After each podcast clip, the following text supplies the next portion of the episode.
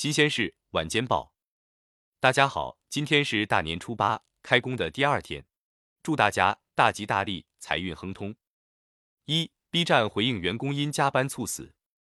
微博网友称，B 站、哔哩哔哩武汉 AI 审核组组长过年期间被要求加班，在五日凌晨因脑出血猝死，工作强度据称有十二小时，晚上九点到早上九点，中间没有休。B 站发布通告称。去世的员工是在二零二零年五月入职，近两年的时间里，他工作认真负责。春节前，他为所在小组制定了工作计划。但对于网传他因加班猝死一事，经内部考勤核查，他按照工作计划正常上下班，工作时间为九点三十分至十八点三十分，做午休二，在事发前一周内未存在加班等情况。B 站表示已成立专项小组。二传字节跳动与中文维基百科人员合作创建新求文百科，官方回应称不属实。有消息称，字节跳动现已与一群中文维基百科的出走人员秘密达成协议，为后者新创建的求文百科提供技术和经济支持。对此，头条百科相关负责人回应称不属实。头条百科采取开放合作的模式，在做产品改进。近期邀请很多优秀的中文百科编辑参与到创作中，这些兼职编辑成员来自很多公司或学校。三，小米打算在阿根廷火地岛生产智能手机。据报道，随阿根廷总统阿尔维托·费尔南德斯出访的政府人员表示，小米将在阿根廷火地岛建立生产基地，用于生产智能手机，预计公告将在六十天内发布。这意味着在阿根廷的投资将达到数百万美元。四脱发问题终于有希望了，编程生发细胞让小鼠长出茂密人类头发。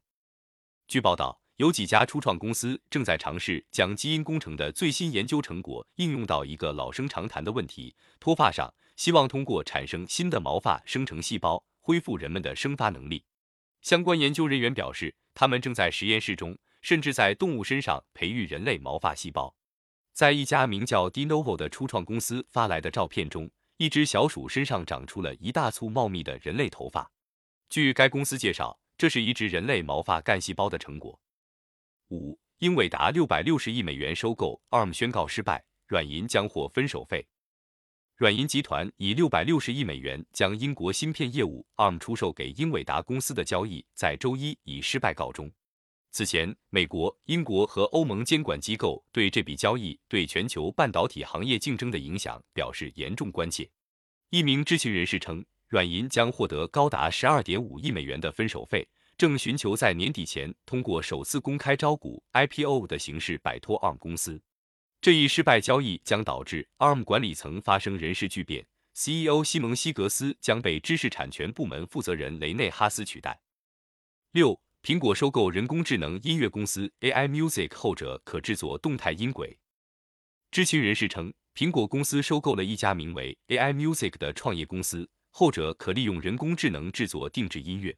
一份网站副本显示，该公司开发的技术可以使用免版税的音乐和人工智能创作音轨，其想法是创作可根据用户交互情况发生变化的动态音轨。苹果最近一次收购也是收购了一家音乐公司 Primephonic。这家创业公司运营着一项古典音乐流媒体服务。七，亚马逊将提高员工基本工资上限至三十五万美元，以吸引和留住人才。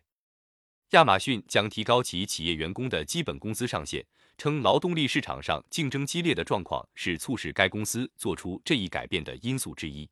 根据这份备忘录，除了提高基本工资之外，亚马逊还称其将提高全球大多数工作岗位的整体薪酬范围。而且提高的幅度比我们过去做的要大得多。亚马逊做出上述改变的背景是，该公司越来越多地受到员工的抨击，原因是员工认为亚马逊的薪酬低于市场水平。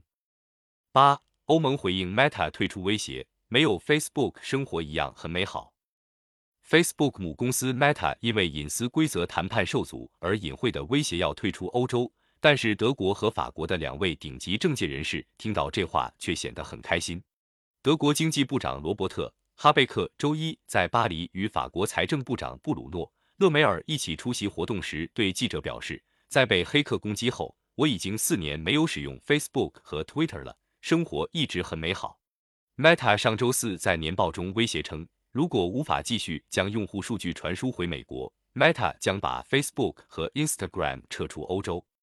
九，二零二一年全球动力电池企业排名出炉，宁德时代连续五年登顶世界第一。二月七日消息，韩国市场研究机构 SNE Research 发布二零二一年全球动力电池装机量排行榜，前十名分别为宁德时代、LG 新能源、松下、比亚迪、SK On、三星、SDI。中创新航、国轩高科、远景动力和蜂巢能源。数据显示，宁德时代去年在动力电池领域的全球装机量达到九十六点七兆千瓦小时，市场占有率为百分之三十二点六，位列全球第一。据了解，这已经是宁德时代连续第五年登上全球最大动力电池企业的宝座。好了，今天内容就到这。大年初八，再次祝大家大吉大利，财运亨通。